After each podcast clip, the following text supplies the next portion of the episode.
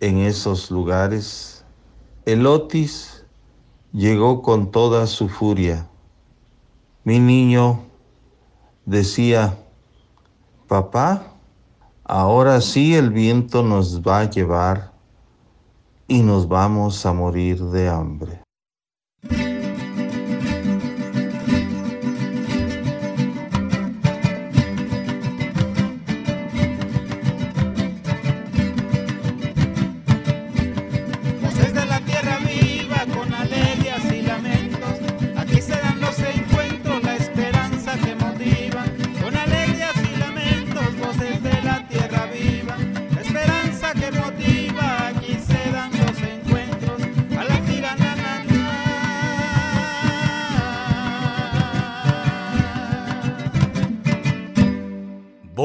Cantos de la tierra viva.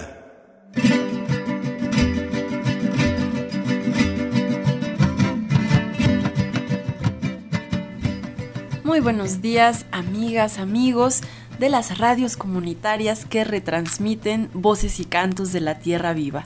Bienvenidas, bienvenidos también quienes nos escuchan a través de las frecuencias de radio educación en AM, en FM y por internet esta mañana en Voces y Cantos de la Tierra Viva, Otis en la costa de Guerrero. Testimonios. Vamos a escuchar la palabra de integrantes de radios comunitarias de la región, de personas afectadas por el paso del huracán y también de integrantes de organizaciones defensoras de derechos humanos que están trabajando en la zona. Muy buenos días, Guadalupe Pastrana. Muy buenos días, Marcela. Un gusto estar nuevamente en este espacio y recordemos que estamos cerca de cumplir tres semanas del paso del huracán Otis por el estado de Guerrero. Sabemos que los municipios de Acapulco y Coyuca de Benítez fueron los más afectados. Sin embargo, también hubo afectaciones en regiones aledañas. Además, de acuerdo con datos oficiales recientes dados a conocer el pasado 5 de noviembre por la Coordinación Nacional de Protección Civil, tras el paso del huracán se tiene el registro de 48 personas no localizadas o desaparecidas y 47 personas fallecidas. En este momento se ha logrado ya el restablecimiento del servicio de energía eléctrica en un 99%. Se sabe también que la red de telefonía Telmex funciona en su totalidad y ya hay 35 estaciones de Pemex operando. No obstante, la situación sigue siendo muy difícil para las familias afectadas y los pobladores de las comunidades rurales de Acapulco siguen exigiendo que se les atienda. Nosotros y nosotras en este espacio, el equipo de producción de Voces y Cantos de la Tierra Viva, por ahora no queremos dar más datos sobre el tema. Preferimos que la situación que se vivió y que todavía se vive en Guerrero llegue a ustedes directamente a través de testimonios de las y los afectados. Los invitamos pues a acompañarnos esta mañana, este viernes 10 de noviembre del 2023. Comenzamos.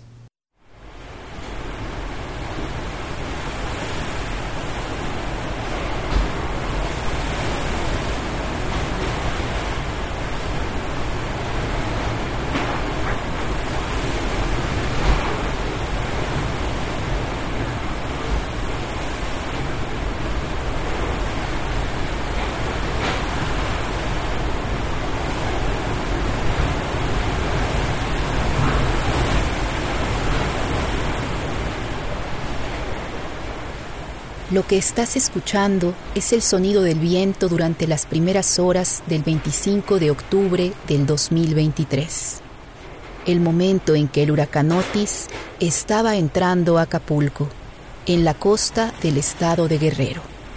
Un huracán categoría 5 que apenas unas horas más tarde alcanzaría rachas de vientos de más de 300 kilómetros por hora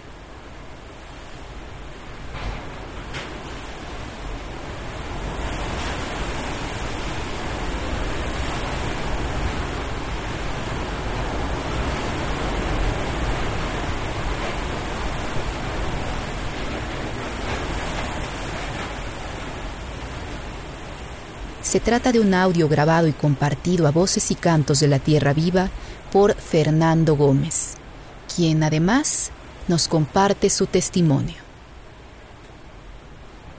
Mi nombre es Fernando y soy fotógrafo y antropólogo acapulqueño.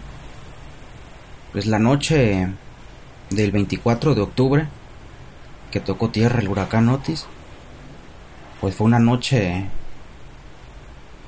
una noche de terror, de unidad familiar y de desvelo también, ahí en la colonia Jardín Mangos, que ahí nos tocó. Yo llegué desde, desde dos días antes, vivo en Xochimilco, pero fui por el nacimiento de mi sobrina. Entonces llegué desde dos días antes, el día domingo, domingo 22. Nace mi sobrina el lunes 23 y el lunes 24 llega a casa mi sobrina con su mamá. Ese mismo día vamos por mis abuelos en la tarde, a su casa en la colonia Fuerza Aérea. Entonces ya para la noche estábamos todos ahí en la casa. Todos reunidos afortunadamente por el nacimiento de la niña, ¿no? Ese fue el, pues, el motivo. Entonces ya para la noche del 24 vimos una película con, con mis abuelitos y todos. Terminó la película y yo creo que eran como las 10 de la noche. Y ¡pum! que se va la luz. Entonces ya sacaron veladoras y todo. Y ahí estábamos en el comedor de casa, cantando con mi abuelita, con mis papás. Teníamos la guitarra y bonito. Y el cielo, nos asomamos y ya se veía negro. Ya se veían las nubes de tormenta allá en el cielo.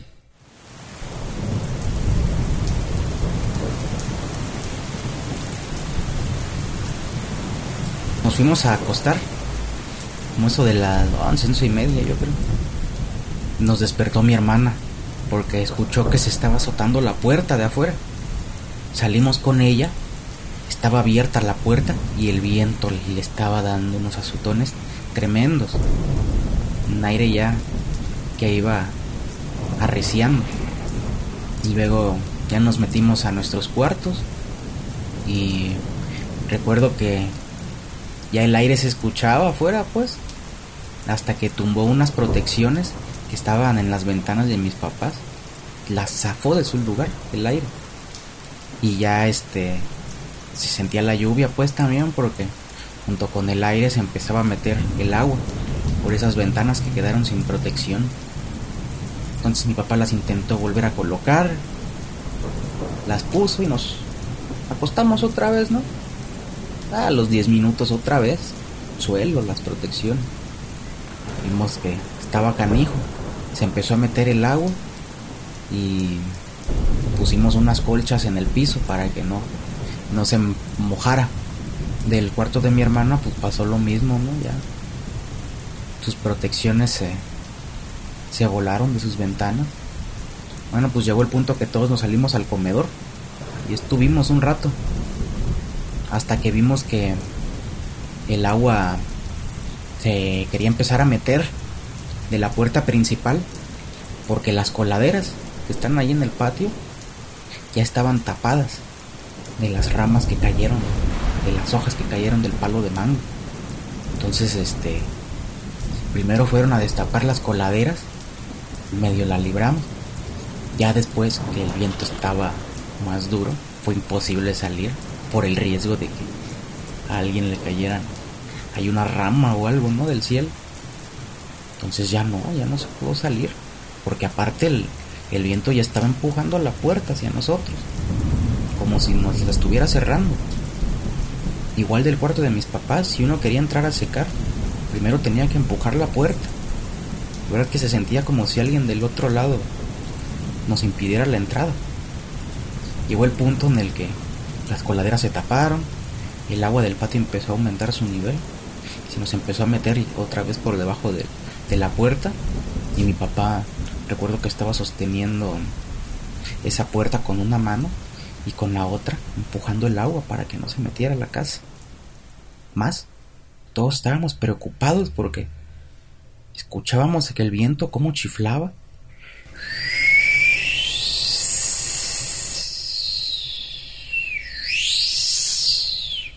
escuchaba la intensidad del aire. Y estábamos preocupados por mi papá porque temíamos de que en una de esas se le azotara fuerte se lastimara la mano. Bueno, hasta que pasó. No se lastimó la mano, pero el aire sí le azotó la puerta. Ya para esto ya el agua estaba metiendo más hacia adentro. Llegó el punto en el que fue algo incontrolable.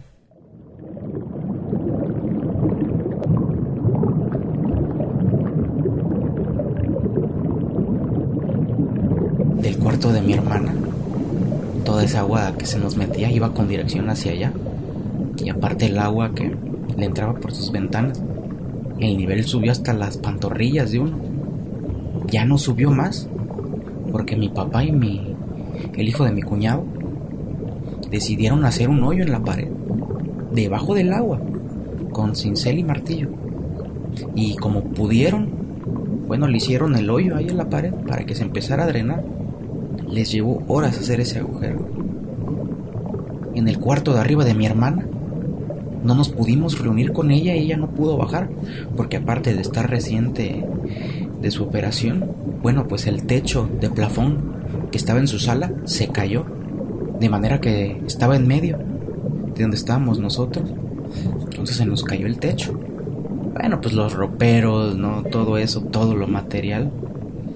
Sí, muchas cosas se, se nos dañaron, ¿no? Sí, el viento se escuchaba con un poder impresionante. Nunca había escuchado nada así, en ningún lado. Ya el otro día vimos la magnitud de lo que provocó ese aire. Primero en nuestra casa, que los techos de lámina que teníamos en la terraza nos lo aventó para la parte de enfrente, al patio, y cayeron encima ahí del, del vehículo que estaba estacionado ahí en el patio. El palo de mango, bueno, amanecieron todas las ramas, amanecieron en el piso, con todo y los nidos de los pobres animalitos que estaban ahí. Como pudimos, abrimos camino para salir a la calle. Y ya que salimos, pues, no, hombre, ya, ya vimos, vimos cómo afectó a los demás.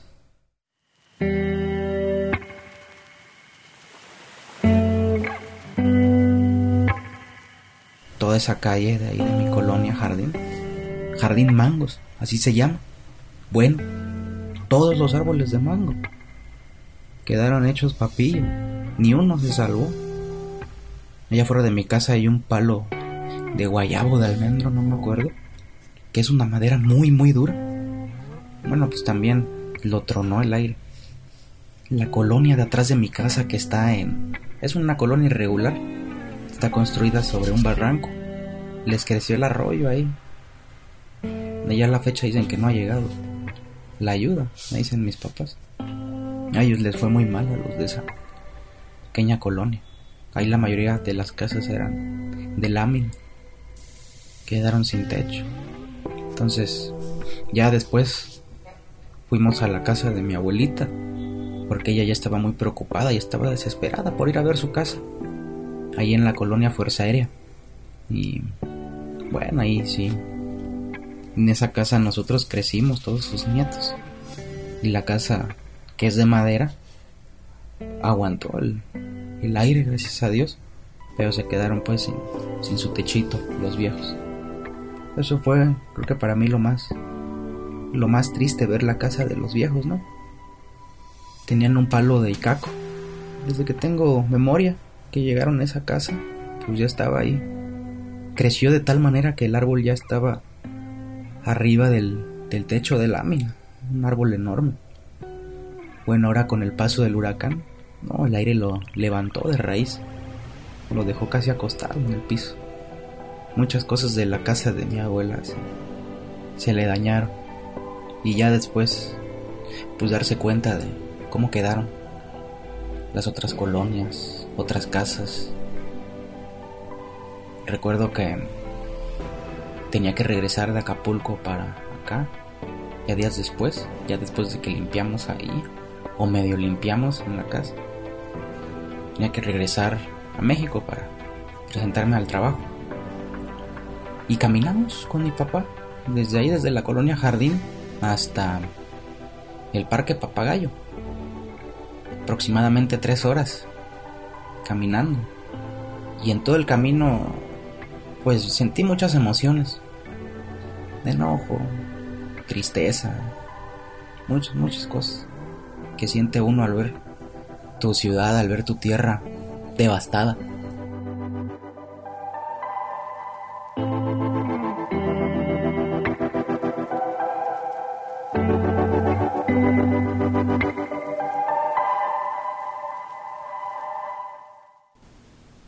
Estamos en Voces y Cantos de la Tierra Viva esta mañana escuchando testimonios sobre el paso del huracán Otis en la costa de Guerrero. Y queremos, como cada mañana de viernes, invitarlas e invitarlos a que se comuniquen con nosotros. El teléfono de Voces y Cantos de la Tierra Viva es el 5535 16 33 86. Por ahí estamos disponibles en WhatsApp, Telegram y Signal.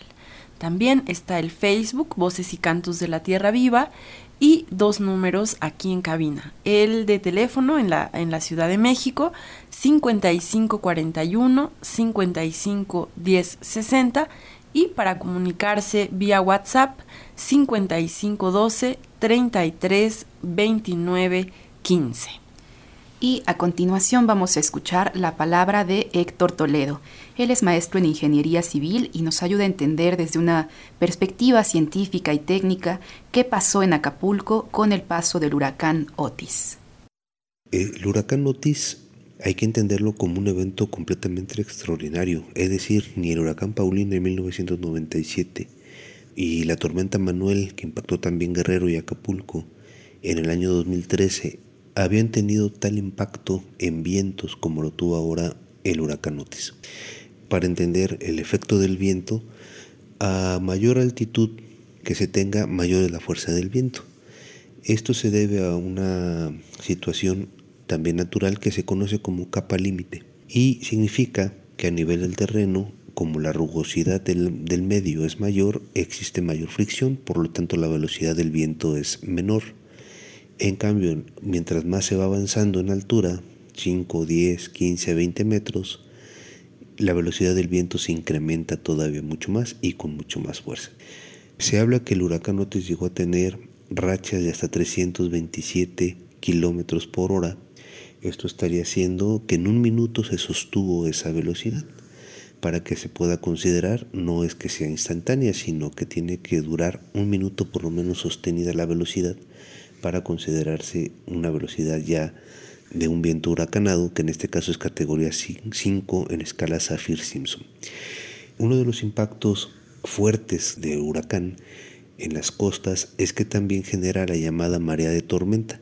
La marea de tormenta es un incremento en el nivel del mar producto de los fuertes vientos que incrementan el, el oleaje en su altura y estamos hablando prácticamente de un muro de olas, un tren de olas que está atacando la línea de costa, golpeando la línea de costa. Esto produce inundaciones costeras en zonas sobre todo planas, en zonas de manglares, en zonas de esteros, donde el agua puede incrementar su acceso hasta varios kilómetros tierra adentro. Y además la marea de tormenta genera un remanso en el flujo de los ríos que van descargando el agua de las montañas hacia la salida al mar, al momento de que se incrementa la marea de tormenta, lo que sucede es que los ríos salen con mayor lentitud y también esto produce remansos y desbordamiento de ríos en las zonas de planicie. Adicional a esto, hay que entender también que el huracán Otis golpea el puerto de Acapulco que tiene una geografía muy peculiar, es una bahía, pero que tiene un anfiteatro como se le conoce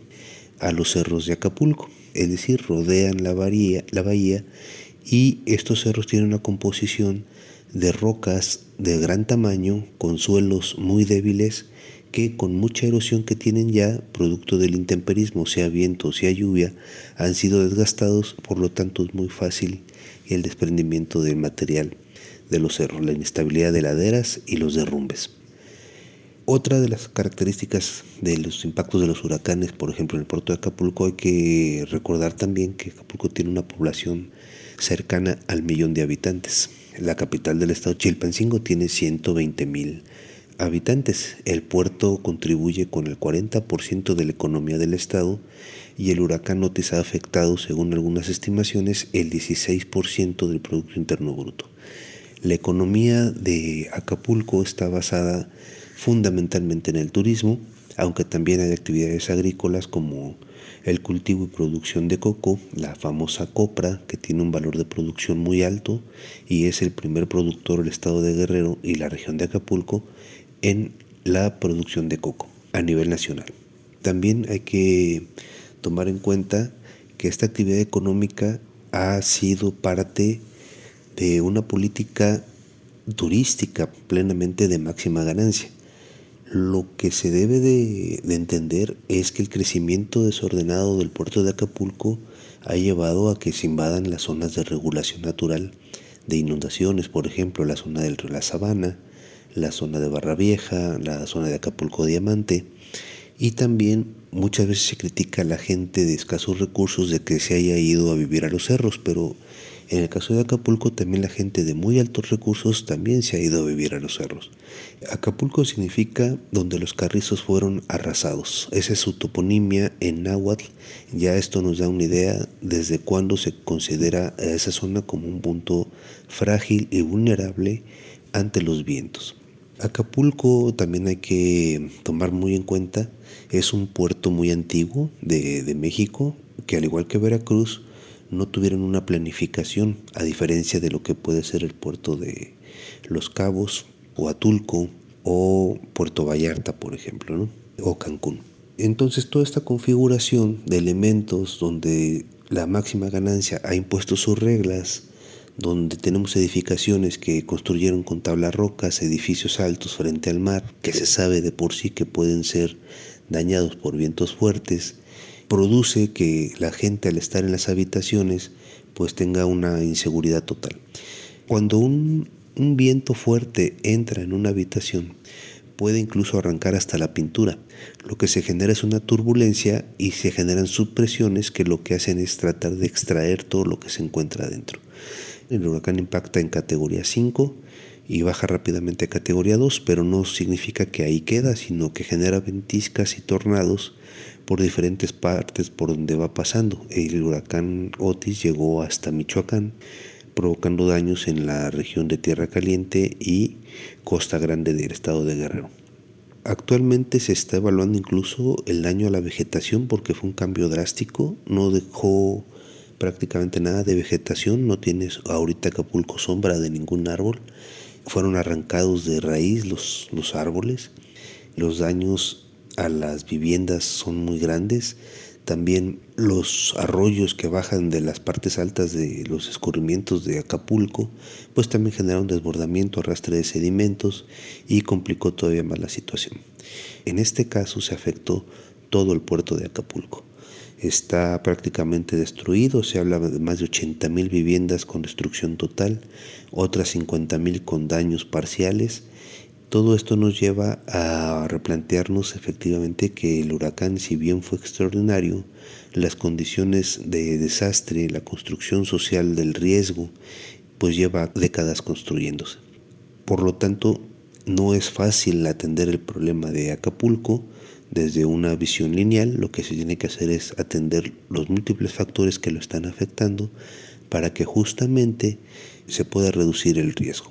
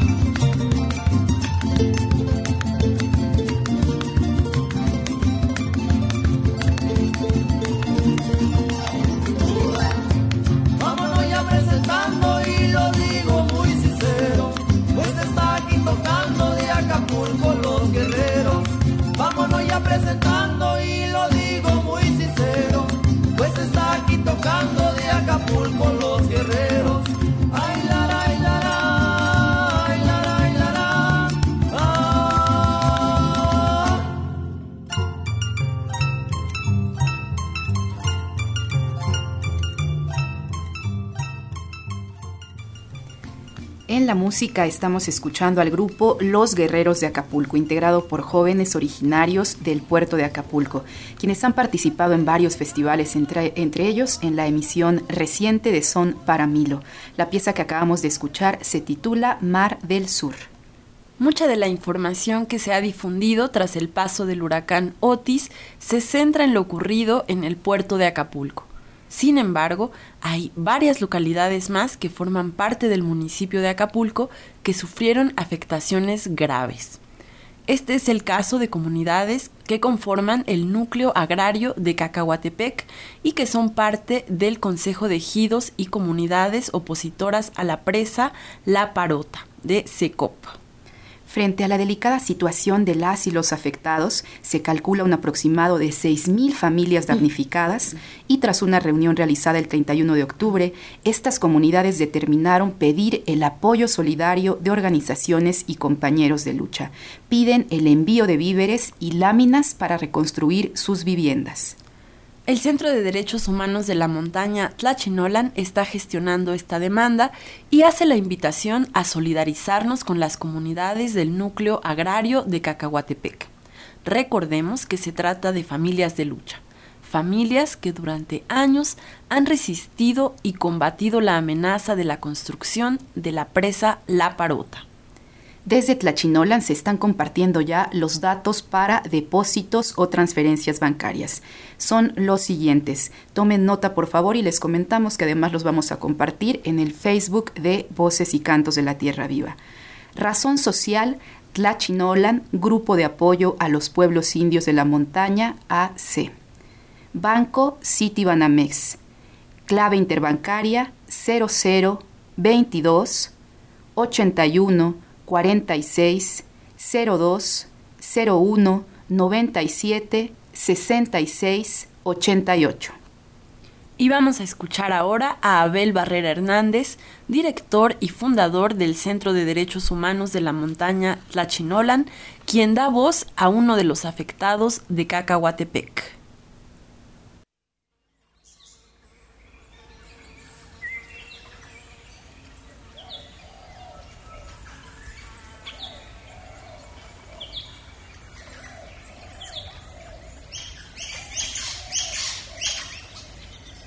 Recuerdo que en la mañana de ese martes 24 de octubre, acá en Cacahuatepec, el sol pegaba duro, se escuchaba el canto de las chicharras y el revoloteo de las aves.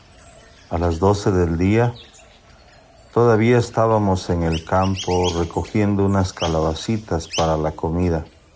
Varias señoras cargaban sus cubetas de 20 litros para sacar agua de los pozos. Cuando ya pardeaba el día, sentí una pequeña oleada de viento que mecía las hojas de los parotales. Estaba en mi casa cuando escuché un ruido muy fuerte, como si se tratara de un helicóptero. La gente dormía, yo estaba en vela.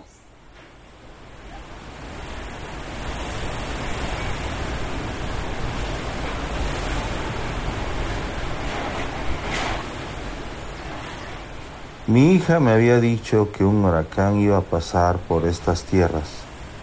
Eran las 10 de la noche cuando escuché otro ruido que venía de arriba como un remolino, arrastrando todo a su paso. Miré a mi hija y no supe qué hacer. Presentí que algo malo pasaría. De ratos rezaba, Virgencita de Guadalupe, ayúdanos. El estruendo se hacía cada vez más fuerte. Las ramas de los árboles tronaban. Sentíamos muy cerca la catástrofe. El miedo nos invadió y nos fuimos con mi suegra porque su casa es de losa. Sabíamos que si nos quedábamos las láminas se iban a volar y nos iba a caer el agua a chorros. Cuando nos salimos a las once de la noche, nuestra casa estaba entera.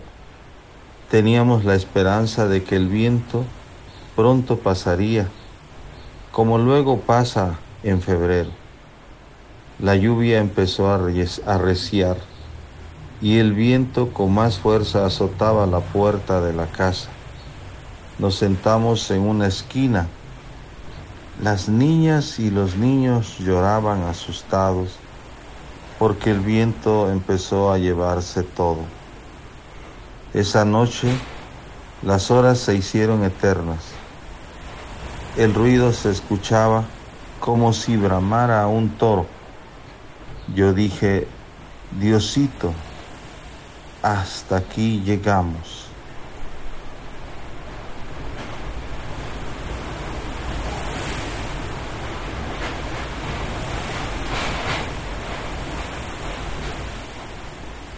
La furia del viento retorció las láminas de los techos, los árboles se estremecían y muchos se desprendían con todo y raíces.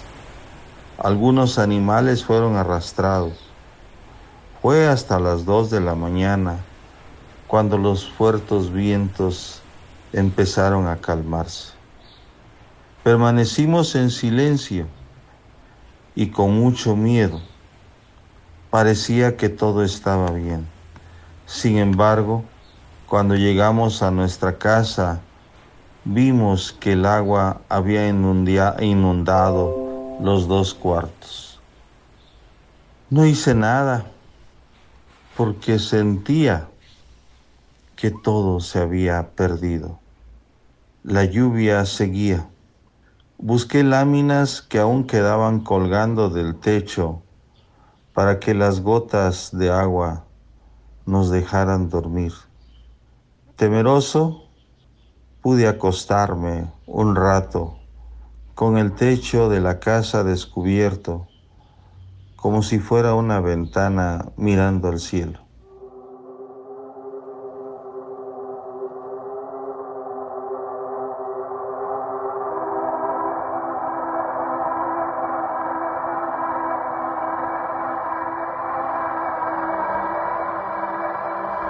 Casita de Felipe de Apalani está todavía volteado el alambre. Todo quedó tirado. Su árbol de tamarindo quedó con las raíces desprendidas y como a 20 metros del pueblo quedó el techo completo de una casa.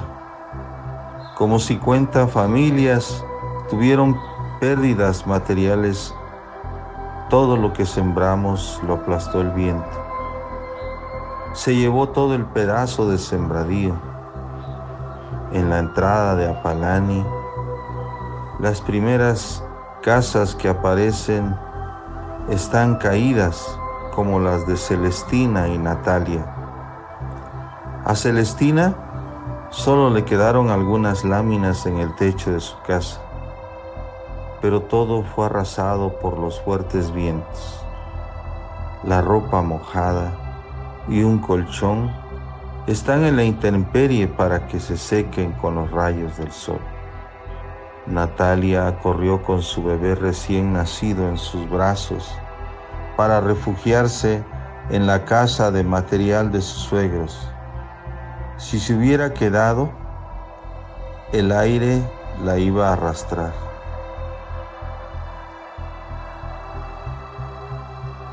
El paso de Otis afectó a 47 comunidades de los bienes comunales de Cacahuatepec. El 70% de la cosecha se perdió.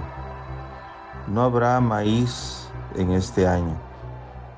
La cosa ya venía mal desde mayo, sobre todo en agosto y septiembre, que no cayó ni una gota de agua. Ahora los fuertes vientos vinieron a dar el tiro de gracia. La mazorca que le entró al agua se va a podrir. De las 37 mil hectáreas de tierra, unas 20 mil son de cultivo de maíz y la mayoría de ellas quedaron inservibles. El domingo 29 de octubre el Consejo de Ejidos y Comunidades Opositoras a la Presa La Parota, el SECOP, convocó a una asamblea en Cacahuatepec. Bajaron varios comisarios para compartir lo que vivieron y ver cómo organizarse para recolectar maíz y láminas. Comentaron que la gobernadora Evelyn Salgado no ha querido apoyar. Lamentablemente desde hace un año parece que tiene un resentimiento y un desprecio por la gente de Cacahuatepec. Más de 50 familias de la comunidad del cantón perdieron láminas y cosechas, mientras que en Cacahuatepec rebasan las 60 familias. En la ribera del río Papagayo son como 20 comunidades que se vieron afectadas con 10.000 hectáreas de cultivo de maíz híbrido. Nos jodió el agua del río. La creciente del río llegó a 8 metros de altura. La afectación fue total en los bienes comunales, empezando por Cacahuatepec, Cantón, Espinalillo, Apanguaque, Guamuchitos y Apalani, Amatillo, Campanario, Barrio Nuevo. Del otro lado del río están las comunidades de Parotilla, La Concepción, Agua Caliente, El Carrizo, El Rincón, Salsipuedes, Tasajeras, Bellavista, Papagayo, Los Hilamos, Rancho Las Marías, Las Parotas, entre otras comunidades que fueron afectadas. En esos lugares, el Otis llegó con toda su furia. Mi niño decía, papá, ahora sí el viento nos va a llevar y nos vamos a morir de hambre. La escucha de estos testimonios nos recuerda que es muy necesario continuar apoyando a las familias afectadas tras el paso del huracán Otis las y los invitamos a acudir al centro de acopio ubicado en el Estadio Olímpico de Ciudad Universitaria, Avenida de los Insurgentes Sur sin número, en la Alcaldía Coyoacán, aquí en la Ciudad de México. Hoy es el último día que estará abierto con un horario de 10 a 18 horas. Además, les compartimos que se están organizando varios eventos y actividades para apoyar a las familias afectadas. Radio Chilate, una emisora comunitaria ubicada en Ayutla de los Libres Guerrero, invita a grabar audios de máximo 30 segundos de duración en los que se dé un mensaje de fe, aliento y esperanza para los afectados. Se pide también mencionar al final del audio el nombre del remitente y la organización o comunidad de la que forma parte. Nos dicen que pueden ser audios grabados vía WhatsApp. Se estarán recibiendo en el siguiente correo y las integrantes de esta emisora se encargarán de hacerlos llegar a las familias damnificadas. También las hermanas García, dueto integrado por dos jóvenes originarias de Ometepec Guerrero, realizarán un concierto virtual para ayudar a los afectados por el paso del huracán Otis. La cita es el martes 14 de noviembre a las 8 pm y las encuentran en Facebook y en YouTube como las hermanas García Boleros de la Costa Chica. Ese mismo día, durante la transmisión, se darán los datos para hacer donaciones. Y también el equipo de béisbol Diablos Rojos donará la taquilla de este domingo 12 de noviembre para apoyar a las familias damnificadas por el huracán Otis. Y queremos comentar que además de las afectaciones que se vivieron en la zona de la costa de Guerrero, que ya hemos estado escuchando a través de testimonios, en la montaña de Guerrero también hubo daños. Escuchemos un reporte enviado desde Radio Nashme en Malinaltepec.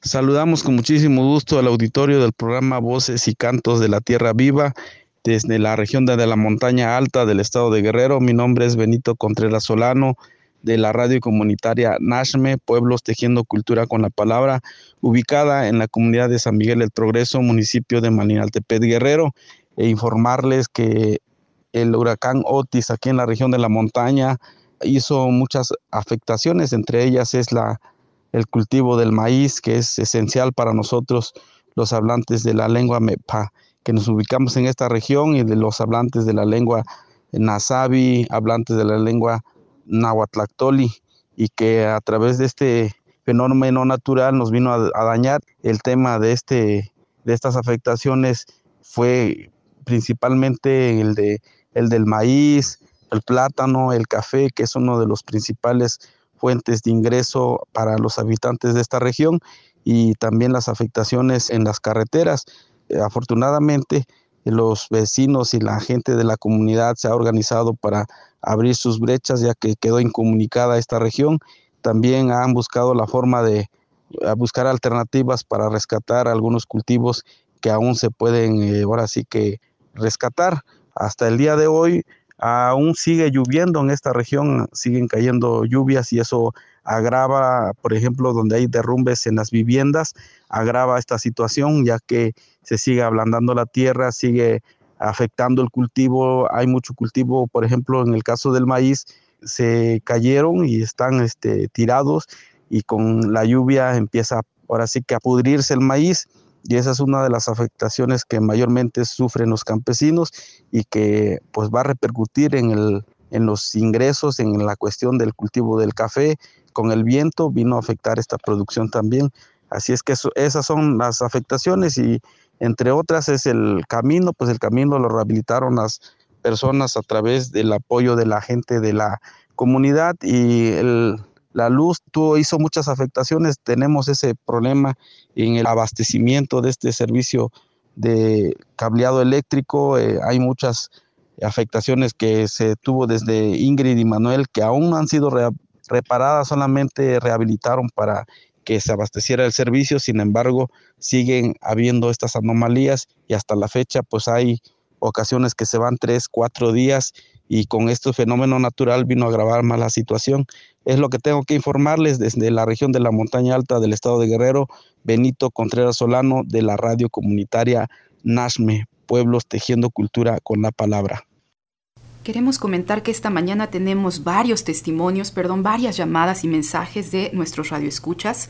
Por ejemplo, Pilar Fragoso, Beatriz Vázquez y otros más vía WhatsApp también, Marce. Así es, desde el WhatsApp de Radio Educación nos han escrito la profesora María del Rosario Guzmán, Indira Villanueva, Leticia Yáñez, Víctor Manuel y Ernesto Guerrero. Agradecemos sus mensajes. Hoy por falta de tiempo no vamos a poder leerlos todos, pero agradecemos que estén en comunicación con nosotros. Y estamos ya muy cerca del final del programa, pero queremos escuchar otro par de testimonios, ojalá que tengamos tiempo. Se trata de la palabra de Eduarda Méndez Espinosa, estudiante originaria de Copanatoyac, Guerrero, y quien durante los primeros días del desastre estuvo realizando labores de apoyo en Acapulco. Y también el testimonio de José Raimundo Díaz Tabuada, integrante del colectivo contra la tortura y la impunidad, a quien escuchamos la semana pasada. Buenos días, mi nombre es Eduarda Méndez Espinosa, soy originaria de la comunidad de Ocotequila, municipio de Copanatoyac, Guerrero. Soy estudiante de la Universidad Pedagógica Nacional de la licenciatura en Desarrollo Comunitario Integral. La primera impresión que tuve acerca del huracán Optis pues fue general, pero lamentablemente hasta que tú vas y te das cuenta de lo que están sufriendo los ciudadanos, pues es impactante porque muchas personas tienen que estar este esperando o hacer filas para recibir alguna despensa o más que nada, por ejemplo, en unas cisternas que existía agua tenían que hacer filas para llegar a obtener lo que es el agua. Árboles caídos, postes torcidos, quebrados los de Telmex, todo casi este estaba completamente destruido. En algunas partes nos tocó recorrer y pues nos dimos cuenta que rotoplaces, láminas por todos lados tirados. Yo tengo unos familiares allá, pues gracias a Dios están bien, pero lo que les llegó a afectar son las láminas de sus casas que se llegaron a quebrar o a volar. Hay un caso que me mencionaba mi primo que él tuvo estuvo deteniendo varias este minutos para que no se fuera la estructura con las láminas y entonces ya no aguantó, así que les dijo a sus familiares que se metieran abajo de la cama, que él lo iba a soltar porque sentía que pues ya ya lo estaba alzando, así que lo tuvo que soltar y pues voló. en la región pues que ellos se encuentran por las parotas, adelante de las cruces, por este tres palos también llegó a afectarse mucho. Así que tuve que pues que ir a apoyar a la familia y algunos conocidos allá también, ver la realidad, pues que nuestros hermanos de Acapulco, como otras ciudades como Cuyuca también, pues llegaron a afectarse. Las afectaciones que llegaron a tener ahí, pues más que nada, ese es el, el empleo. Para llevar el alimento a la casa, pues completamente eran trabajaban en empresas, en restaurantes donde pues quedaron devastados en la en la parte de la playa también. Mi familia pues este ya fue censada. Entonces dice que ahorita lo que fueron recorriendo son este sus datos personales y ya va a pasar este un tiempo pues donde pasen a verificar el daño para que el gobierno pueda este contribuir para poder reestructurar sus casas. Y en el servicio de la luz, ya una parte ya, ya hay, pero solo sería, no ha llegado todavía esa colonia. Las necesidades que existe ahí, digamos, pues es el agua. Y pues sería la reconstrucción pues del, de las láminas, todo eso, porque lamentablemente pues todos los voló al aire y otros se fueron a la zanja y se los llevó el río, pues. Una necesidad pues es de que, que se llegara a contratar lo que son las limpiezas ahí, pues si se llegan a contratar que sean de las mismas colonias, porque ahorita pues ellos también no tienen cómo autoemplearse. Soy José Raimundo Díaz Tabada, soy médico, trabajo con una organización de derechos humanos que se llama Colectivo contra la Tortura y la Impunidad y desde hace 20 años vivo en Acapulco Guerrero, vivo en la colonia Bellavista y ahí me tocó pasar junto con mi compañera la experiencia de vivir un huracán categoría 5. Afortunadamente en mi casa no tuve mayores daños, sin embargo oír durante casi cuatro horas el aullar del viento y oír los ruidos del desastre, del destrozo, pues es algo muy impactante. Hacia las 12 de la noche se fue la luz, nos quedamos sin señal, Previamente debo decir, yo sí tuve conocimiento del, huracán por estar monitoreando condiciones meteorológicas, por información que me envió otro compañero de Oaxaca, donde ya había pasado el huracán, y por monitorear noticias del estado de Guerrero. A las 8 de la noche el noticiero local dio avisos, a las 2 de la tarde ya habían suspendido clases en todos los niveles escolares, entonces de alguna manera sí hubo avisos, claro no hubo esto de decir es un categoría 5 y tienes que hacer esto y esto y esto y esto. En fin, vivimos esta experiencia ahí en el departamento. Les decía del ruido, escuchábamos mucho, mucho ruido, muy, muy intenso, ruidos metálicos, ruidos de cosas quebrándose, ruidos de metal golpeando cosas duras, sonidos muy, muy fuertes que de repente pues sí eh, lograban poner en alerta como se estará cayendo, qué pasará, cómo estarán los vecinos, cómo estarán las colonias, la preocupación por la gente que tiene condiciones más precarias de vivienda. En fin, hacia las tres y media, cuatro de la mañana calmó el viento, siguió la lluvia. Hacia la madrugada, hacia las seis y media pudimos salir y empezar a ver cómo estaba el desastre, ¿verdad? Y algo que era impresionante era ver la cantidad de árboles caídos, desgajados, arrancados, las calles obstruidas por todos los restos de las cosas que fueron volando. Obviamente sin señal yo no pude comunicarme ni con mis compañeros de trabajo, que son otros, otras tres personas que también viven en Acapulco. Obviamente ninguno podía comunicarse con la familia ni con nada. Entonces caminamos, empezamos a ver la situación Vimos los hospitales del Seguro Social, del ISTE y de cancerología bastante afectados, muchos vidrios rotos, postes caídos también, bardas caídas, las escuelas de la universidad, la escuela de, enfermería con una buena parte de su pared exterior, de su, lo que sería su barda también caída. Y algo que me impactó mucho fue ver a personas enfermas, personas lastimadas, deambulando como buscando ayuda o buscando transporte para moverse. Entonces nosotros pudimos tener comunicación con el exterior de Acapulco hacia las 36 horas después del desastre. Por situaciones personales nosotros decidimos salir de Acapulco y parte de lo que nos hizo salir de Acapulco fue esta cuestión de ver pues cómo la gente estaba aprovechando para limpiar las tiendas, Y en ese sentido pues participó no solo gente de escasos recursos, participó gente que llevó camionetas, camionetas lujosas, que se llevó dos o tres lavadoras, o dos o tres pantallas, o cosas que parecería que no requerirías en un en una situación de desastre donde lo primero sería como pensar en, en agua y comida. Ahora, ya que nos hemos reportado los compañeros del equipo, que sabemos más o menos el grado de impacto que, que tuvo entre cada uno de nosotros, y sabiendo cómo están las condiciones, bueno, pues estamos reacomodándonos para poder seguir trabajando. También hay que considerar que la posibilidad de esta experiencia extrema donde la vida se sintió en riesgo para toda la población y para, mucha, para muchas personas que fueron que perdieron la vida o que se encuentran eh, desaparecidas, no localizadas, y sus familiares, esta experiencia del huracán pues tiene un impacto en la salud mental de la, de la población de Acapulco como municipio, no solo de Acapulco la costera, sino de las colonias, de los pueblos, de la zona rural, del municipio de Coyuca de Benítez. Y esa parte ojalá también de alguna manera el gobierno ponga atención.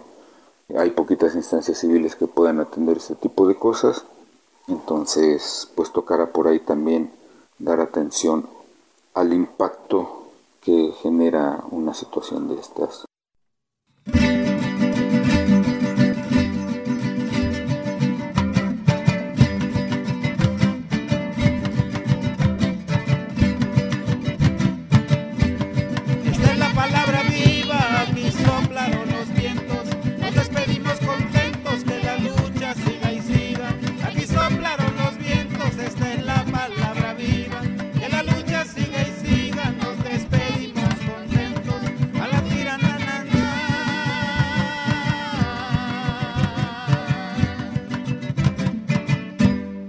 Voces y cantos de la tierra viva.